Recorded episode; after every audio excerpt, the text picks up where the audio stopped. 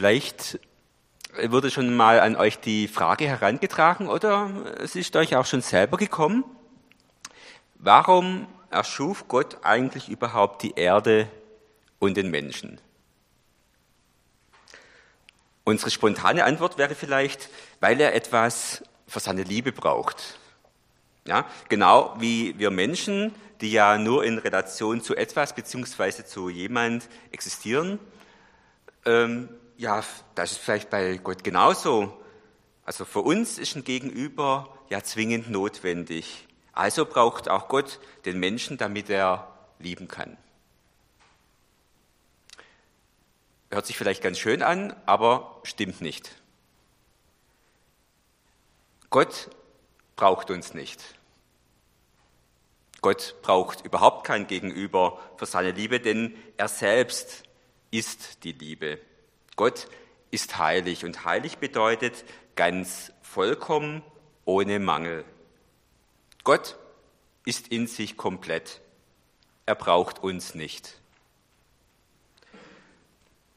Gerne hören unsere Ohren das bestimmt nicht. Aber es ist halt so, Gott braucht niemanden außer sich selbst. Warum aber hat Gott dann die Welt und den Menschen erschaffen? Die kurze Antwort auf die Frage ist, für sein Vergnügen oder zu seiner Freude.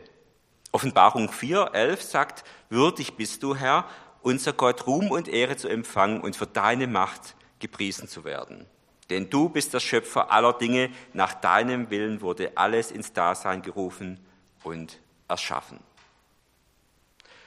Kolosser 1,16 formuliert es in Bezug auf Jesus so. Denn durch ihn wurde alles erschaffen, was im Himmel und auf der Erde ist, das Sichtbare und das Unsichtbare, Könige und Herrscher, Mächte und Gewalten. Das ganze Universum wurde durch ihn geschaffen und hat in ihm sein Ziel. Weil die Menschen zum Vergnügen Gottes geschaffen wurden, soll aber nicht heißen, dass wir gemacht wurden, um Gott zu unterhalten oder, oder um ihn nur zu amüsieren. Nein, nein, Gott ist ein kreatives Wesen und es bereitet ihm Vergnügen zu erschaffen. Und Gott ist auch ein persönliches Wesen und es macht ihm Vergnügen, mit anderen Wesen eine tiefe Beziehung einzugehen. Gott schuf die Menschen nach seinem Bild, als Gottes Ebenbild schuf er sie und schuf sie als Mann und Frau, heißt es in 1. Mose 1, 27. Wir sind Gott ähnlich und haben daher die Fähigkeit, Gott zu kennen und zu lieben und anzubeten mit ihm eine Verbundenheit und Gemeinschaft zu haben. Gott hat die Menschen nicht geschaffen, weil er sie gebraucht hat. Als Gott braucht er nichts. In aller Ewigkeit vor der Menschheit hat er sich sicher nicht einsam gefühlt und hat einen Freund gesucht. Er liebt uns, aber das ist nicht dasselbe wie uns zu brauchen. Wenn wir nicht existieren würden, wäre Gott immer noch Gott. Also ganz unverändert Gott. Gott hat uns nicht um unseretwillen geschaffen und auch nicht, weil er uns brauchte. Gott existiert aus sich selbst heraus, ohne Anfang und Ende. Er ist absolut unabhängig und braucht nichts und niemand. Also Gott braucht uns nicht als dritten Mann beim Skat oder so. Alles, was er nötig hat, ist in ihm selbst. Alle Fülle wohnt in ihm. Gott braucht den Menschen nicht zu seinem vollkommenen Glück, weil er sonst so allein und einsam gewesen wäre, da in seiner Ewigkeit. Ich denke, ihr habt es kapiert, Gott braucht niemanden. Denn das würde ja bedeuten, dass er an etwas Mangel gehabt hätte, dass er also nicht so absolut vollkommen ist. Aber das stimmt nicht. Die Trinität Gottes ist nicht einsam.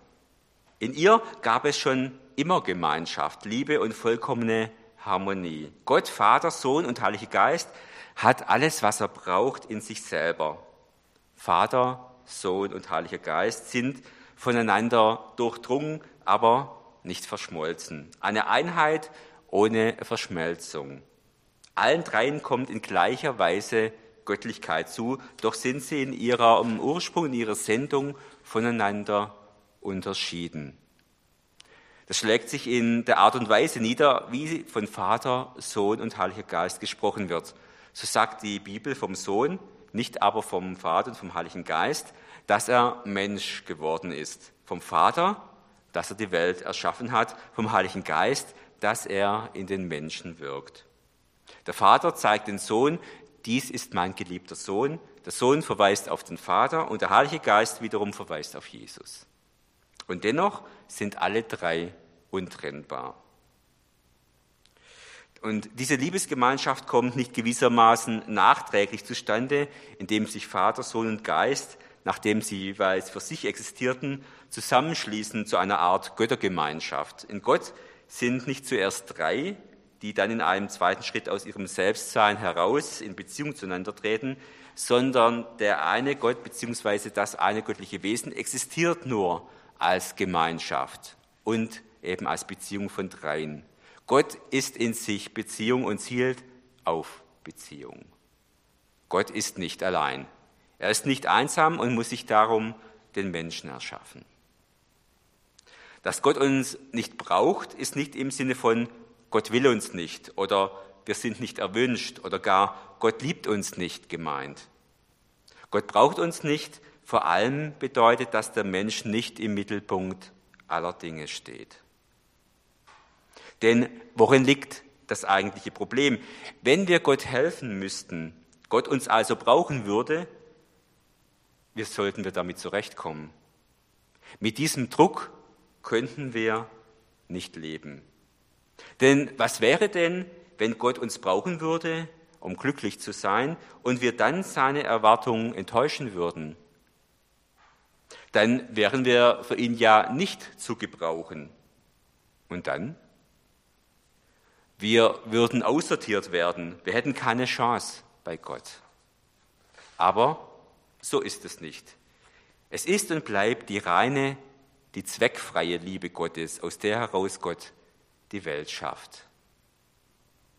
Sehr schön wird das in den Versen 7 bis 10 und 15 bis 17 des ersten Johannesbriefs, Kapitel 4, beschrieben. Meine Freunde, wir wollen einander lieben, denn die Liebe hat ihren Ursprung in Gott. Und wer liebt, ist aus Gott geboren und kennt Gott. Wer nicht liebt, hat Gott nicht erkannt, denn Gott ist Liebe. Und Gottes Liebe zu uns ist daran sichtbar geworden, dass Gott seinen einzigen Sohn in die Welt gesandt hat, um uns durch ihn das Leben zu geben. Das ist das Fundament der Liebe. Nicht, dass wir Gott geliebt haben, sondern dass er uns geliebt und seinen Sohn als Sühneopfer für unsere Sünden zu uns gesandt hat. Wenn sich jemand zu Jesus als dem Sohn Gottes bekennt, lebt Gott in ihm und er lebt in Gott. Und noch etwas gibt uns die Gewissheit, mit Gott verbunden zu sein. Wir haben erkannt, dass Gott uns liebt und haben dieser Liebe unser ganzes Vertrauen geschenkt. Gott ist Liebe und wer sich von der Liebe bestimmen lässt, lebt in Gott und Gott lebt in ihm. Wenn das bei uns der Fall ist, hat uns die Liebe von Grund auf erneuert. Dann werden wir dem Tag des Gerichts voll Zuversicht entgegensehen können. Denn auch wenn wir noch in dieser Welt leben, sind wir doch wie Christus mit dem Vater verbunden. Gott ist die Liebe. Diese Aussage der Bibel wird nicht nur von Christen geliebt, sondern sie hört sich auch von Nichtchristen recht gut an. Denn wenn es überhaupt einen Gott gibt, ja, dann muss, es, muss er natürlich lieb sein. Und tatsächlich ist die Botschaft von der Liebe Gottes eine der überragendsten in der Bibel. Was bedeutet die Aussage, Gott ist Liebe konkret?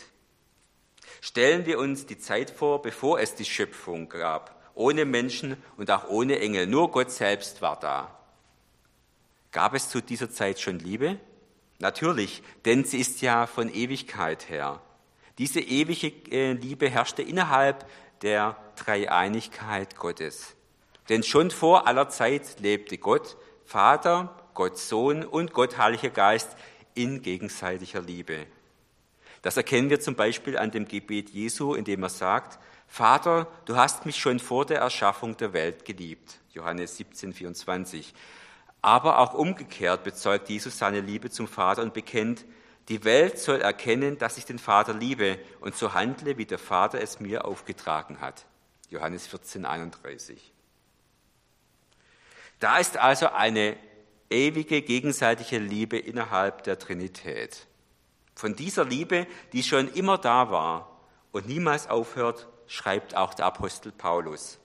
Was für immer bleibt, sind Glaube, Hoffnung und Liebe, diese drei. Aber am größten von ihnen ist die Liebe. 1. Korinther 13, 13. Warum ist denn die Liebe größer als Glaube und Hoffnung? Nun, die Hoffnung hört auf, weil sie sich erfüllt. Der Glaube hört auf, weil wir einmal schauen werden, was wir geglaubt haben. Aber die Liebe hört niemals auf, auch im Himmel nicht, denn sie ist ewig. Sie war schon immer da und wird auch immer sein. Und diese Liebe ist in Gottes Wesen selbst begründet. Im Epheserbrief Kapitel 1, Verse 11 und 12 heißt es, Außerdem hat Gott uns, seinem Plan entsprechend, durch Christus zu seinen Erben gemacht. Er, der alles nach seinem Willen und in Übereinstimmung mit seinem Plan ausführt, hatte uns von Anfang dazu bestimmt mit dem Ziel, dass wir zum Ruhm seiner Macht und Herrlichkeit beitragen.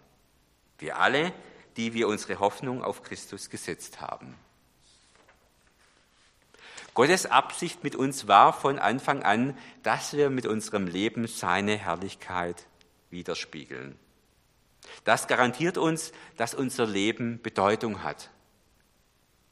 Wir könnten fälschlicherweise von der Tatsache, dass Gott uns nicht braucht, ableiten, dass wir Menschen für ihn bedeutungslos wären. Aber auch wenn er uns nicht braucht, sind wir ihm nicht egal, sondern er nimmt uns äußerst wichtig und hat uns einen überragenden Lebenssinn gegeben. Du und ich sind bedeutungsvoll für Gott. Was heißt das nun, zur Ehre Gottes leben? Ist das sehr anstrengend? Nein, im Gegenteil, es ist Freude. Ein Leben im Widerspruch zum Schöpfer ist dagegen ein schweres Leben. Seine wahre Identität findet der Mensch nur in der Nähe Gottes. Folglich kann ein Leben ohne Gott keinen Sinn haben. C.S. Lewis schreibt dazu in seinem Buch Pardon, ich bin Christ. Unseren Ureltern setzte Satan in den Kopf, sie könnten wie Götter sein, können sich unabhängig machen, als hätten sie sich selbst erschaffen, als könnten sie ihr eigener Herr sein und eine Glückseligkeit getrennt und fern von Gott finden. Aus diesem hoffnungslosen Unterfangen ging fast alles hervor, was wir die Geschichte der Menschheit nennen. Geld, Armut, Ehrgeiz, Krieg, Prostitution, Klassenherrschaft und Sklaverei. Die lange, furchtbare Geschichte vom Menschen, der auf der Suche ist nach etwas anderem als Gott, das ihn glücklich machen soll. Der Grund, weshalb dieser Plan ohne Erfolg bleiben muss, ist der, Gott hat uns erschaffen, hat uns erfunden, wie ein Mensch eine Maschine erfindet. Ein Auto ist so konstruiert, dass es mit Benzin und nichts anderem läuft. Die menschliche Maschine hat Gott so konstruiert, dass sie nur mit ihm läuft. Er selber ist der Treibstoff, den unser Geist verbrennen oder die Nahrung, an der unser Geist sich stärken soll. Eine andere gibt es nicht. Und deshalb ist es sinnlos, Gott zu bitten, uns auf unsere Weise glücklich zu machen ohne dass wir viel nach Religion fragen. Gott kann uns kein Glück und keinen Frieden schenken, die von ihm selbst getrennt sind, weil es beides nicht gibt. Wir Menschen haben unsere wahre Identität durch den Sündenfall verlassen. Anstatt im bei Gott sein, im sein Ebenbild sein zu bleiben, sind wir Fremde geworden. Auf der Suche nach der verlorenen Identität stellen wir alle möglichen Anstrengungen an. Das, was wir nicht sind bzw. nicht mehr sein können, versuchen wir zu kompensieren. Wir schuften und rackern, sind ständig unterwegs und geschäftig. Immer neu, immer schneller, immer weiter. Irgendwie müssen wir es schaffen, unser Leben in den Griff zu kriegen. Irgendwie muss es sich doch etwas aus unserem Leben machen lassen. Aber Gott hat uns nicht erschaffen, um seine gequälten Sklaven zu sein, sondern er hat uns gemacht, damit wir uns an der Herrlichkeit seines Charakters erfreuen und seine heilige Gegenwart und Gemeinschaft und seine Liebe genießen. Das ist eine gewaltige Aussage. Der Schöpfer aller Welten, der große und unerhabene, der ferne und so unbegreifliche Gott, der den Kosmos geschaffen hat, sehnt sich trotzdem nach uns. Nach den Kleinen und den Großen, nach den Alten und den Jungen, nach den Starken und den Schwachen, nach dir und nach mir. Ja, er liebt uns und will Gemeinschaft mit uns haben. Wie der Hirte sein verloren gegangenes Schaf vermisst, sich aufmacht und sucht, bis er es findet, so vermisst Gott uns. Die Bibel beschreibt, wie es vor langer Zeit eine völlig ungetrübte Beziehung zwischen Gott und dem Mensch gab. Diesen Zustand beschreibt sie als Paradies. Entscheidend dabei ist die liebende Gemeinschaft, die diesen Ort zu einem Paradies für den Menschen machte, nicht die vielen Früchte und das üppige Grün. Es gab hier eine Gemeinschaft zwischen Mensch und Gott, die durch nichts gestört wurde. Gottes Wunsch ist es, ist es diesen Zustand wiederherzustellen. Und das ist auch die Kernbotschaft der Bibel. Dieser Wunsch nach Gemeinschaft war es auch, dass Gott sich ein Volk schuf, Israel. Zu den ersten Zusagen für dieses Volk gehört ein bemerkenswerter Traum. Einer der Stammväter des Volkes, Jakob, sieht eine Leiter zwischen Himmel und Erde, eine Leiter, auf der Engel auf und absteigen. Zwischen Himmel und Erde, so die Vision, ist eine Verbindung geschaffen. Es ist ein Bild dafür, dass Gott den Himmel öffnet, dass er den Kontakt und die Gemeinschaft mit dem Menschen sucht und will. Das war auch seine Botschaft an Jakob. Das war seine Zusage an ihn, dass er der Stammvater eines Volkes sein wird, sein wird, das zu dieser Gemeinschaft mit Gott berufen ist. In der Bibel wird an vielen Textstellen deutlich, dass Gott vieles tut, um den Himmel offen zu halten. Zum Beispiel, als er mit seinem Volk Israel am Berg Sinai den ersten Bund schloss. Ich lese aus 2. Mose 19, die Verse 3 bis 9. Mose stieg zu Gott auf den Berg. Der Herr rief ihm vom Berg aus zu, sagt dem Volk Israel, dem Nachkommen Jakobs, ihr habt gesehen, wie ich an den Ägyptern meine Macht erwiesen habe, und ihr habt erlebt, dass ich euch getragen habe, wie ein Adler seine Jungen. Ich habe euch wohlbehalten hierher zu mir gebracht. Wenn ihr mir nun treu bleibt und auf mich hört, sollt ihr mein ganz persönliches Eigentum sein unter allen Völkern. Die ganze Erde gehört mir, aber ihr sollt ein Volk von Priestern sein und mir ganz zur Verfügung steht, das mir ganz zur Verfügung steht und mir ungeteilt dient. Das sollst du den Leuten von Israel sagen. Als Mose zurückkam, rief er die Ältesten des Volkes zusammen und richtete ihnen aus, was der Herr ihnen aufgetragen hatte. Das ganze Volk stimmte zu. Wir wollen alles tun, was der Herr gesagt hat. Mose überbrachte dem Herrn die Antwort des Volkes und der Herr sagte zu ihm, ich werde in einer dunklen Wolke zu dir kommen, damit das Volk hören kann, wie ich mit dir rede und damit es nie mehr daran zweifelt, dass ich dich beauftragt habe. Und dazu noch, wie es weitergeht, aus 2. Mose 20, die Verse 18 bis 21. Als das ganze Volk erlebte, wie es blitzte und donnerte, Posaunenschall ertönte und der Berg rauchte, bekam es große Angst und blieb zitternd in weiter Ferne stehen. Die Leute sagten zu Mose, wir haben Angst, wenn Gott so mit uns redet. Wir werden noch alle umkommen. Sprich du an seiner Stelle zu uns, wir wollen auf dich hören.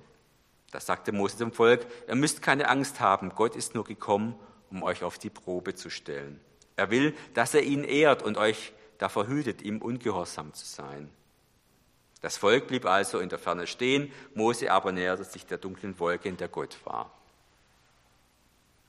Gott wollte Gemeinschaft zu allen Menschen seines Volkes Israel, aber die wollten nicht, die hatten einfach zu viel Angst. Sie sagten, nee, nee, Mose, mach du das mal lieber allein mit der Gegenwart Gottes. Uns ist das zu heikel. Wir halten da doch lieber etwas Abstand. Auf diese Weise fand für das Volk Israel nur eine vermittelte Begegnung mit Gott statt, keine direkte, keine unmittelbare. Und diese vermittelte Art und Weise der Gottesbegegnung blieb so, auch nach Mose und nach dem Einzug ins verheißene Land. Die meisten Israeliten konnten ihrem Gott nicht unmittelbar begegnen, sondern brauchten dazu die Vermittlung durch Priester und allenfalls Propheten. Und so gibt es über die Jahrhunderte hinweg in Israel immer wieder die geheimnisvolle Erfahrung der machtvollen Gegenwart Gottes. Auf dem Sinai, im Bundeszelt, auf dem Weg durch die Wüste und natürlich immer wieder im Tempel. Wir können im Grunde das ganze Alte und Neue Testament unter diesem Fokus lesen. Gott will unter den Menschen, unter seinem Volk wohnen.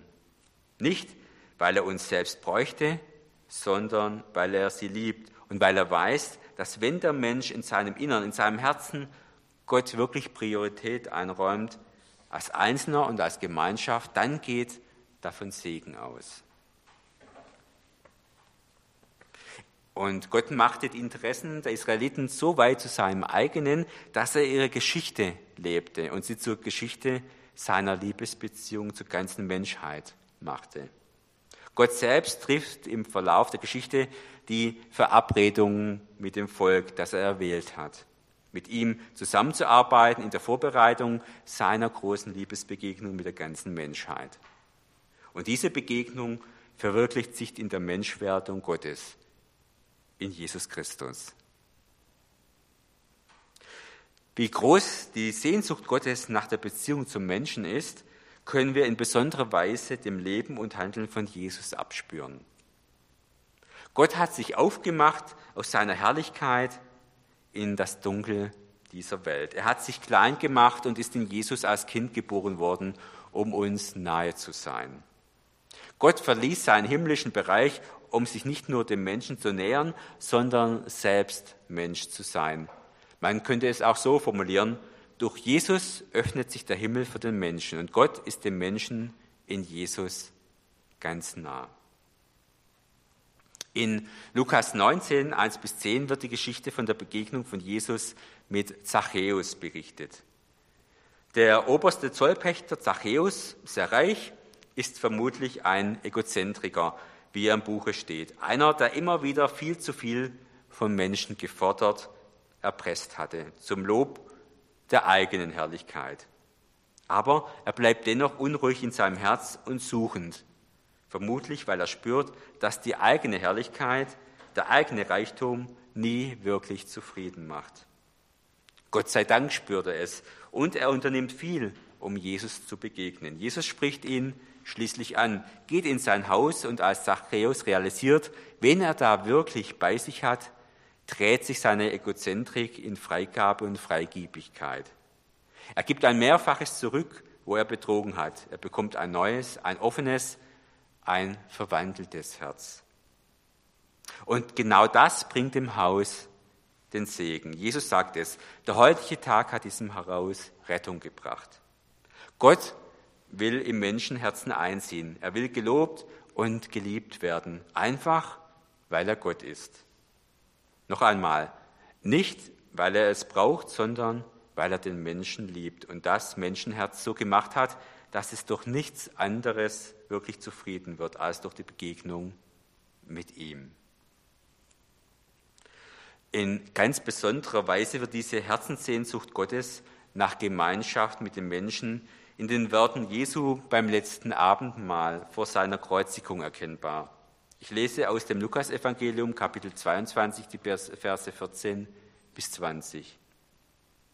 Als es Zeit war, mit der Feier zu beginnen, setzte sich Jesus mit den Aposteln zu Tisch. Er sagte, wie sehr habe ich mich danach gesehnt, dieses Passamahl mit euch zu feiern, bevor ich leiden muss. Denn ich sage euch, ich werde das Passamahl nicht mehr feiern, bis sich im Reich Gottes seine volle Bedeutung erfüllt. Dann nahm er einen Becher mit Wein, dankte Gott dafür und sagte, nehmt diesen Becher und trinkt alle daraus. Denn ich sage euch, von jetzt an werde ich nicht mehr vom Saft der Reben trinken, bis das Reich Gottes gekommen ist. Dann nahm er Brot, dankte Gott dafür, brach es in Stücke und gab es den Jüngern mit den Worten, das ist mein Leib, der für euch hingegeben wird. Tut das, um euch an mich zu erinnern. Ebenso nahm er, nachdem sie gegessen hatten, einen Becher mit Wein und gab ihn den Jüngern mit den Worten, dieser Becher ist der neue Bund, besiegelt mit meinem Blut, das für euch vergossen wird. Gott sucht in Jesus die Gemeinschaft mit uns Menschen. Gott kommt in Jesus auf diese Erde, wird ein Mensch aus Fleisch und Blut. In Jesus hat Gott am eigenen Leibe erlebt, wie es uns Menschen Tag für Tag geht, mit Freude und Erfolg, mit unseren Sorgen und Nöten. Erst am Kreuz war für Jesus diese Menschwerdung abgeschlossen und die Schule des Lebens bestanden.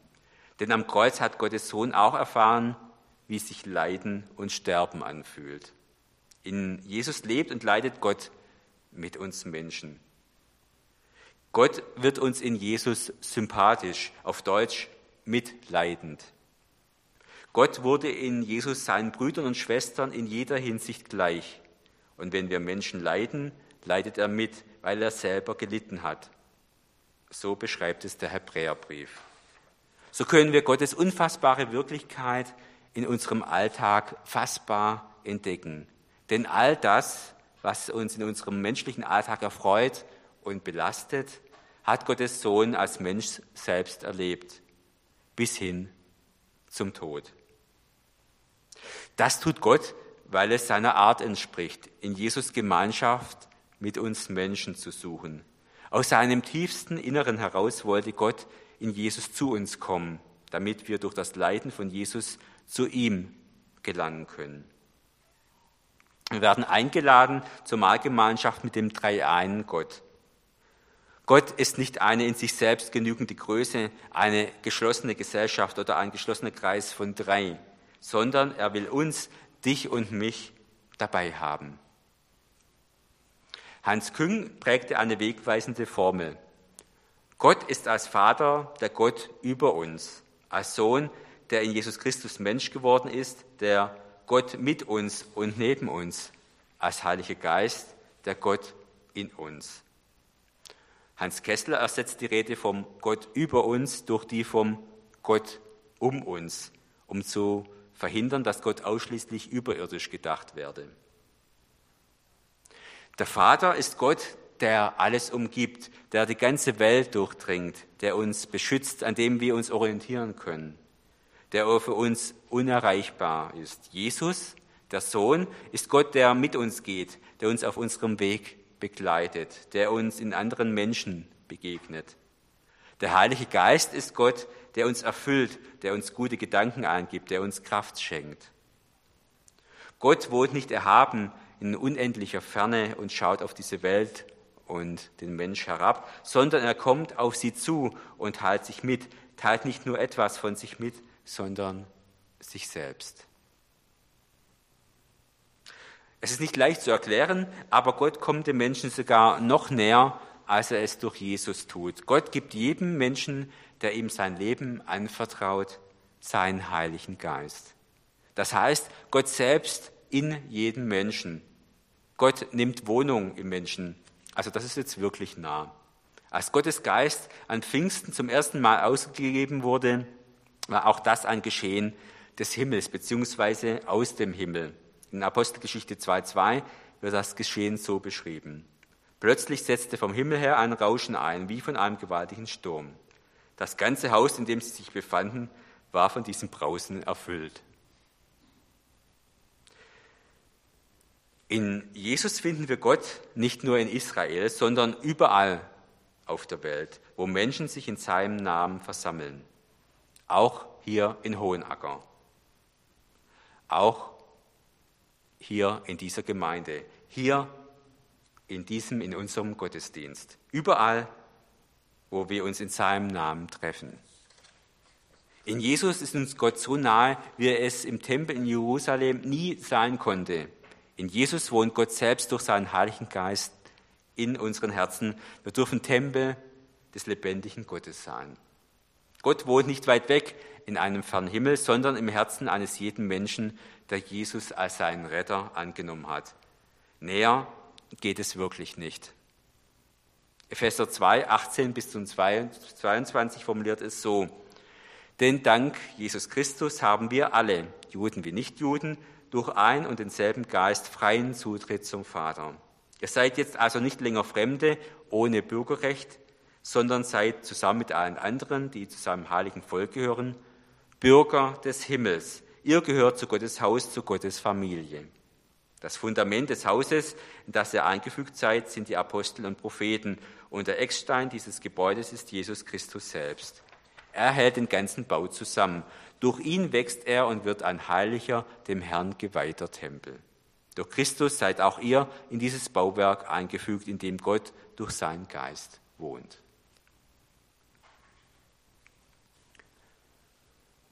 Als Christen sind wir davon überzeugt, dass ein Leben ohne Gott unbefriedigend ist, was aber nicht den Umkehrschluss zulässt, dass ein Leben mit ihm hier und jetzt immer in allem absolut befriedigt. Schon viele Gläubige haben festgehalten, Gott wird mich nicht enttäuschen. Doch eigentlich lässt sich dieser Satz nur in der Zukunftsform ehrlich sagen. Tatsächlich hat Gott viel mehr vor, als uns jetzt die Erfüllung zu schenken, die wir uns wünschen und vorstellen können. Auch Paulus, der meistgedeihende Missionar im Neuen Testament, war von einer tiefen Unzufriedenheit geprägt. Im Philipperbrief Kapitel 3, Verse 13 und 14 schreibt er, Geschwister, ich bilde mir nicht ein, das Ziel schon erreicht zu haben. Eins aber tue ich, ich lasse, lasse das, was hinter mir liegt, bewusst zurück, konzentriere mich völlig auf das, was vor mir liegt. Und laufe mit ganzer Kraft dem Ziel entgegen, um den Siegespreis zu bekommen, den Preis, der in der Teilhabe an der himmlischen Welt besteht, zu der uns Gott durch Jesus Christus berufen hat. An der Spitze dieser heiligen Unzufriedenheit steht ein Kapitel im Hebräerbrief. Hier werden sogenannte Glaubenshelden beschrieben. Und das Kapitel schließt mit der Feststellung, Ihnen allen stellte Gott aufgrund ihres Glaubens ein gutes Zeugnis aus. Und doch haben sie die endgültige Erfüllung dessen, was er ihnen zugesagt hatte, nicht erlebt. Gott hat für unsere Zeit etwas vorgesehen, was besser ist als alles Frühere. Und deshalb können sie erst zusammen mit uns die Vollkommenheit erreichen. Hebräer 11, Verse 39 und 40. Es gibt so manche Paradoxien im christlichen Glauben. Tatsächlich finden wir in der Beziehung zu Jesus tiefe Erfüllung. Gleichzeitig ist es dann normal und gesund, wenn wir dabei unzufrieden sind.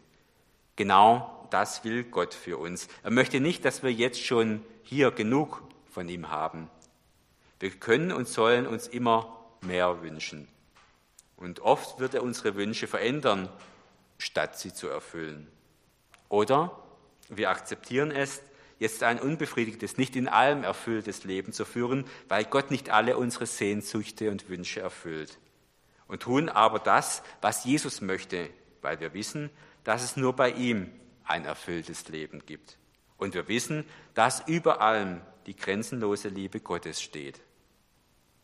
Wenn wir wünschen, was Gott wünscht, können wir sicher sein, dass wir einmal bekommen, wonach wir uns sehen. Im 21. Kapitel der Offenbarung, dem vorletzten Kapitel, geht es um das Bild des neuen, des himmlischen Jerusalem. Gott selbst wird wieder bei den Menschen wohnen. Und Leid, Geschrei, Schmerzen, Tod, all das wird nicht mehr sein. Alles, was uns jetzt belastet, wird Vergangenheit sein. Denn dann regiert Gott in seiner Stadt, im neuen Jerusalem. Und dort wird er alles neu machen. Wenn sich das ereignet, werden paradiesische Zustände ausbrechen. Die Gemeinschaft zwischen Gott und den Menschen, die zu ihm gehören, wird durch nichts mehr in Frage gestellt. Tränen, die Menschen aus der bisherigen Welt mitbringen, wird Gott selbst abwischen. Schmerzen gibt es nicht mehr. Stattdessen gibt es nur noch einen Herrscher, umschrieben mit dem, der auf dem Thron sitzt, Jesus. Jetzt kommt die Zeit für das Hochzeitsfest Gottes. Da ist Gott mitten dabei. Hier ist die Gemeinde für immer mit Gottes Gegenwart gesättigt. Hier fehlt es an nichts. Hier ist Freude die Fülle, wo Gott diese Hochzeitsfreude seinem Volk stiftet mit seiner vollen Nähe. Alles steht neu da. Mit dem Tod und allen Trennungen ist Schluss. Allem Abschied vom Leben tritt eine Lebensfülle und unzerstörbare Gemeinschaft mit Gott entgegen, in dieser neuen Zeit, in dieser neuen Welt, in dieser neuen Schöpfung. Die neue Schöpfung ist das Letzte, das Gültige und Bleibende und das, was uns zu erwarten bleibt. Dann wird die vollkommene Gemeinschaft mit Gott für ewig unmittelbar erfahrbar und erlebbar sein. Ich lese aus Offenbarung 21 die Verse 2 bis 4, 11 sowie 22 und 23. Ich sah die heilige Stadt, das neue Jerusalem, von Gott aus dem Himmel herabkommen. Schön wie eine Braut, die sich für ihren Bräutigam geschmückt hat. Und vom Thron her hörte ich eine mächtige Stimme rufen. Seht, die Wohnung Gottes ist jetzt bei den Menschen. Gott wird in ihrer Mitte wohnen. Sie wird sein Volk sein, ein Volk aus vielen Völkern. Und er selbst, ihr Gott, wird immer bei ihnen sein.